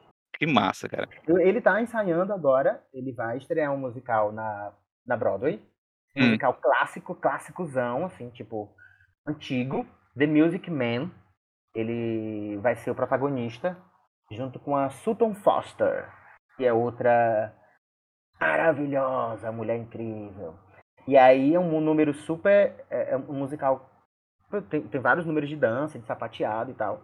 E eles estão ensaiando agora para estrear ano que vem. Acho que em março do ano que vem eles estreiam o musical na Broadway. Ah, que massa. Ixi, Maria, é foda então. Então, assim, nosso, nosso contexto, nossa panorâmica aqui cronológica, a gente pode encerrar por aqui. E agora uhum. vamos abrir um pequeno bloco aqui para indicações.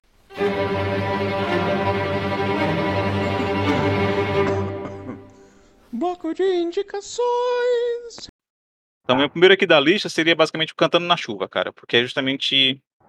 Porque é um filmão, em todos os sentidos. Ele, as músicas são todas, todas, todas, elas são muito legais.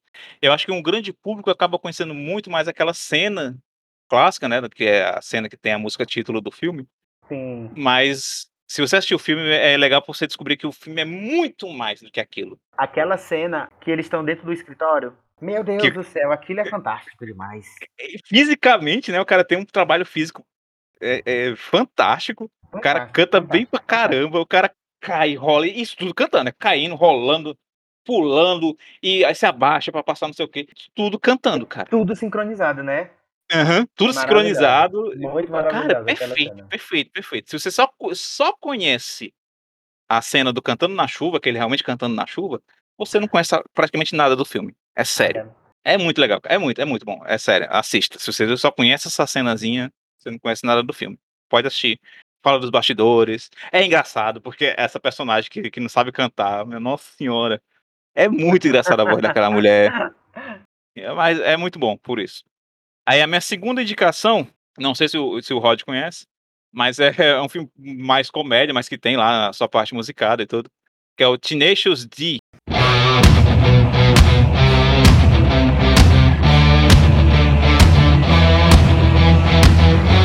é com o Jack Black, né? Que é a história de dois cantores de, de uma banda de rock, que aí eles descobrem que é, ao longo da história do rock, as maiores bandas que fizeram os maiores sucessos do rock, eles usaram uma palheta. E essa palheta, ela é feita nada mais nada menos do que do- de um dos dentes do diabo. E aí eles vão atrás. Eles vão atrás desse, dessa palheta. E no final tem uma cena maravilhosa. Que é o, é o, é o duelo deles cantando e tocando rock com o diabo. Contra o diabo. É fantástico, é fantástico. É aquele, aquele humor do Jack Black, mas. Aquela- o Jack Black mesmo tem uma veia de, cantar muito, muito, É, ele, ele, ele muito tem uma pesada. Banda, né? Tem Ele uma, tem uma é- essa banda, né? banda, essa banda dele é essa mesmo, Tenacious D, que leva o nome do filme. né? Só que no filme, por exemplo, é como eles, ele, ele, que assim, ele é o cara que é o cantor frustrado, né? Ele, foi, ele quer ser, fazer sucesso, cantando rock. Aí ele tá na, numa espécie de peregrinação pra, pra esse sucesso, aí ele conhece um cara que canta numa, numa praça, e o cara tem uma voz fantástica e tal e coisa. E aí ele tenta fazer uma dupla com esse cara. Aí o nome da banda dele surge a partir do, vendo a história do filme. E que em um deles tem uma marca, os dois, cada um tem uma marca na bunda. Uma nada é que o cara tem, uma marca que dá um. que Muito você lê bom. assim: T, Tenesh, tá, T-A- T-N-E, T-N, T-E-N-A-C. Aí o outro, que é o Jack Black, tem Yosdi, I-O-U-S, espaço D. Aí eles juntam e viram Tenacious D. Minha nossa.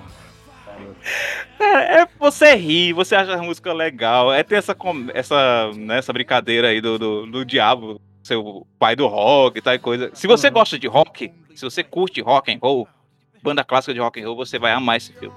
Muito divertido. Você vai rir pra caramba, mas vai achar a música legal e é bom, é bom. Se você não conhece, Rod, eu te, te recomendo, procura. Eu Nem que seja uma cena ou outra. Vou, vou, vou procurar. Procura pelo- só, só esse, esse duelo deles com o diabo que tu vai achar fantástico. Fantástico.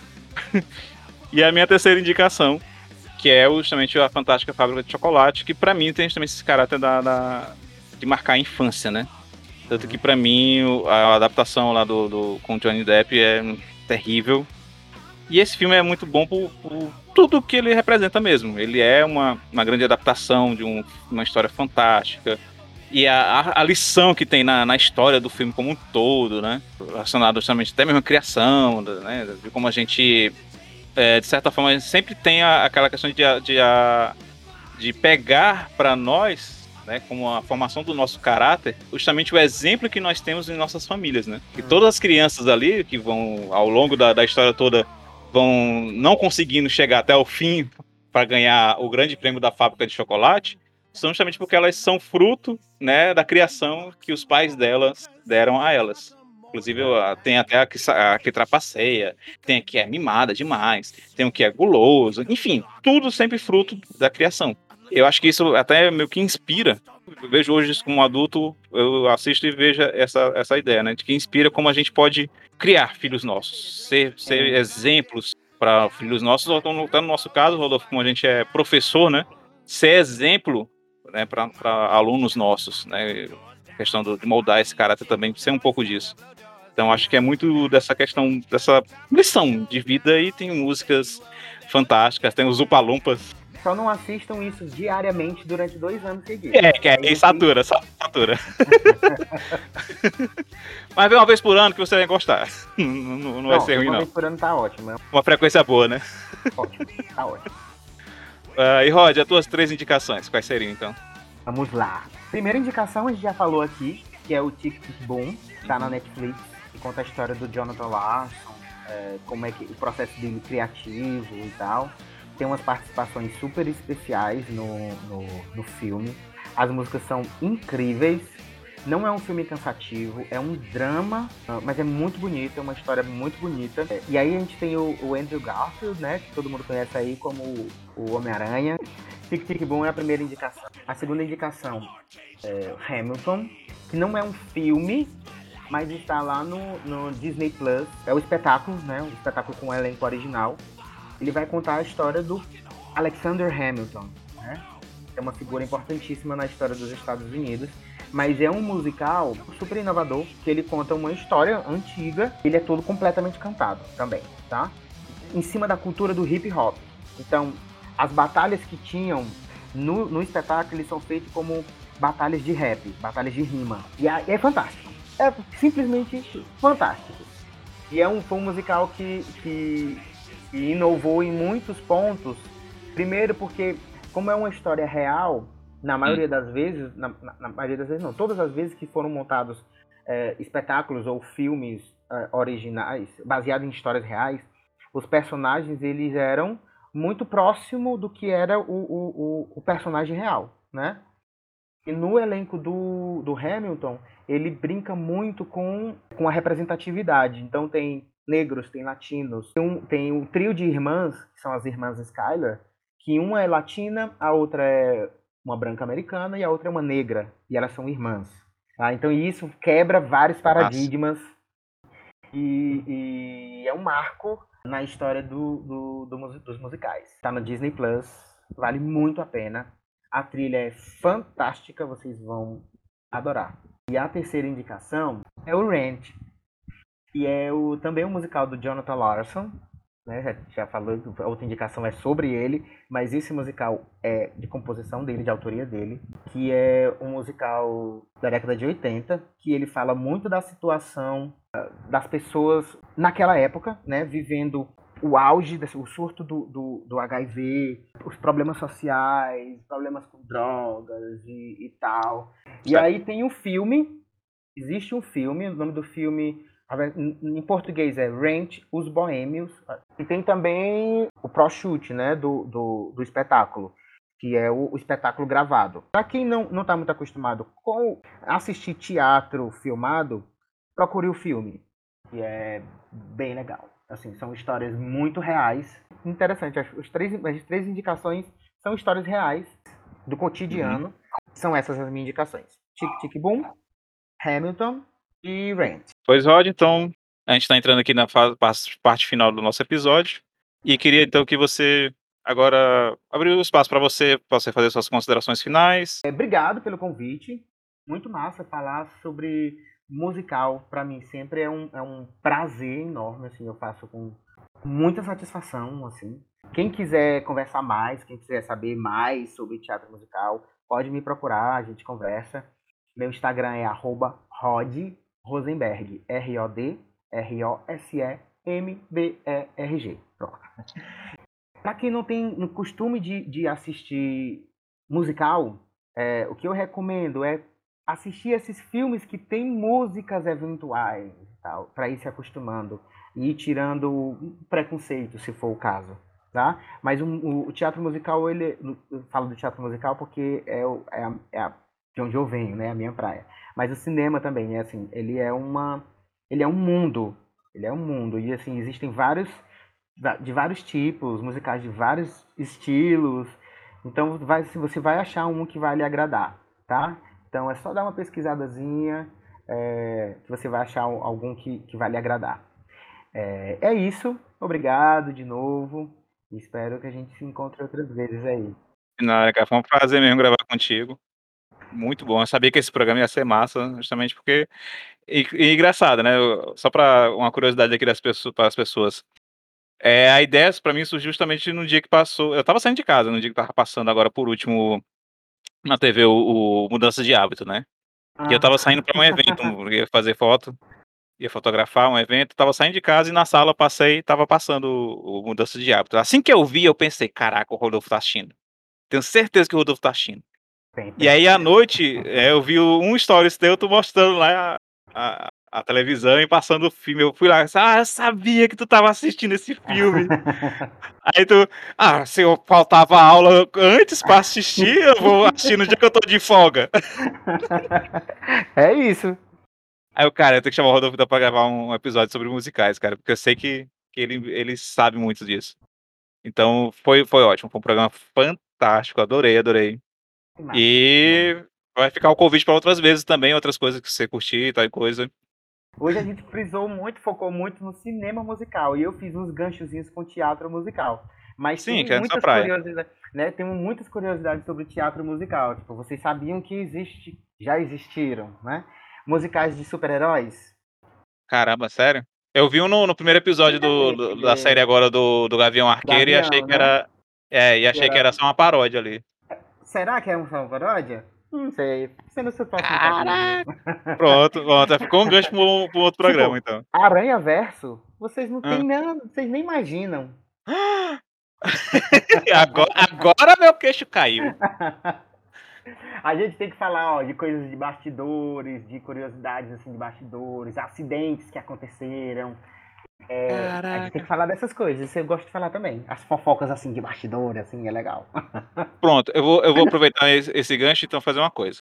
Ô, é, ouvinte, se você escuta no Spotify, agora tem uma opção no Spotify quando você está escutando algum podcast, que a gente, quando vai lançar o episódio, a gente pode deixar lá uma pergunta. E aí, eu geralmente estou deixando uma pergunta relacionada ao assunto em si, né? Então, vou deixar lá a pergunta no seguinte, mais ou menos no seguinte termo. Você quer algum outro episódio sobre essas curiosidades, bastidores musicais e outras referências que a gente não conhece da cultura pop? Hum. Se tiver respostas suficientes lá, a gente faz um outro episódio e chama o Rodolfo novamente. DC, Marvel, nos musicais. Caraca, velho. É, é, é uma coisa que é muito nicho, cara. Só quem tá dentro, né, que realmente. Tem de Sabe, tudo. né? Tudo que vocês possam imaginar. Caramba, agora, agora eu fiquei curioso Zumbi, bagaça será agora. que tem zumbi? Zumbi. Meu amigo, meu amigo, vocês estão por fora. No próximo episódio a gente fala dos, dos musicais bizarros. Pronto, já tem até o título, musicais bizarros. Bom, bati o martelo agora aqui. né? Tá, tá fechadíssimo. Fechadíssimo. Rod, mais uma vez, muito obrigado Obrigado, por aceitar o convite. Obrigado. Né? E, e só esse gancho agora já me empolgou mais ainda. Então, né, a gente vai fazer isso mais uma vez. Com cer- pelo menos mais uma vez, mas você vai vir para mais outros, viu? Seja bem-vindo à família do Sidincast. E a gente agora se despede então do público. Tchau, pessoal. Dá tchau, Rod. Tchau, tchau, pessoal. Até a próxima, pessoal. Valeu. Give it up for the maid of honor, Angelica Schuyler. A toast to the groom, To the groom, to the groom, to the groom, to the bride, to the bride,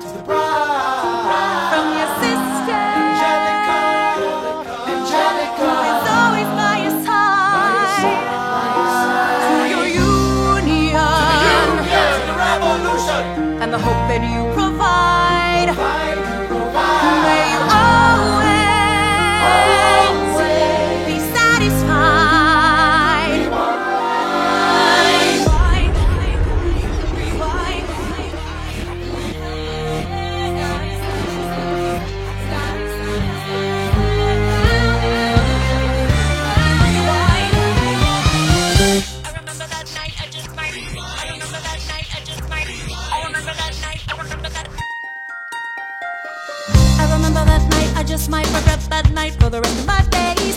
I remember those soldier boys tripping right over themselves to win our praise. I remember that dream like candlelight, like a dream that you can't quite place. But Alexander,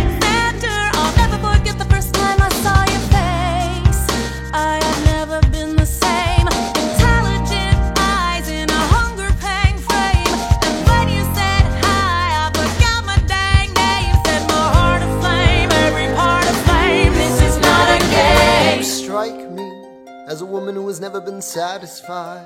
I'm sure I don't know what you mean. You forget yourself. You're like me, I'm never satisfied. Is that right? I've never been satisfied. My name is Angelica Schuyler. Alexander Hamilton, Where's your family from? unimportant, there's a million things I haven't done. Just you wait, just you wait. So, so, so, so this is what it feels like to match wits with someone at your level. What the hell is the catch? It's the feeling of freedom of seeing the light. It's Ben Franklin with the key and a kite. You see it right? The conversation lasted two minutes, maybe three minutes. Everything we said in total agreement. It's a dream and it's a bit of a dance, a bit of a posture. It's a bit of a stance. He's a bit of a flirt, but I'ma give it a chance. I asked about his family. Did you see his answer? His hands started fidgeting. He looked askance. He's penniless. He's flying by the seat of his pants. Handsome boy, does he know it? Wanna take him far away from this place. Then I turn and see my sister's face, and she is helpless. And I know she is helpless. And her eyes are just helpless. And I realize three fundamental truths at the exact same time. Where are you taking me? I'm about to change your life. Then by all means, lead the way.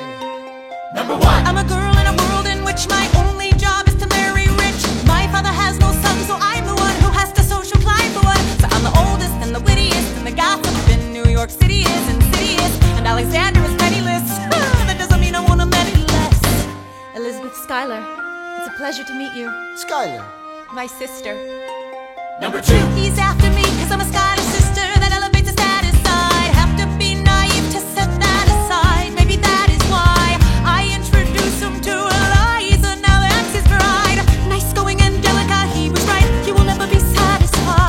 Thank you for all your service. if it takes fighting a war for us to meet, it will have been worth it. I'll leave you to it. Number three. I know my sister